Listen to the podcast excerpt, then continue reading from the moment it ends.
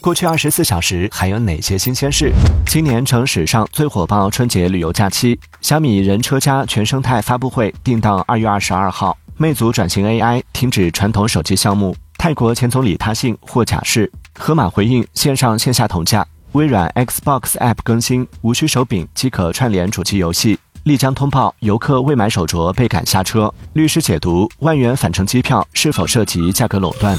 现在登录喜马拉雅、苹果播客、小宇宙，搜索订阅《往事头条》或《往事头条》畅听版，听资讯更畅快，尽在《往事头条》。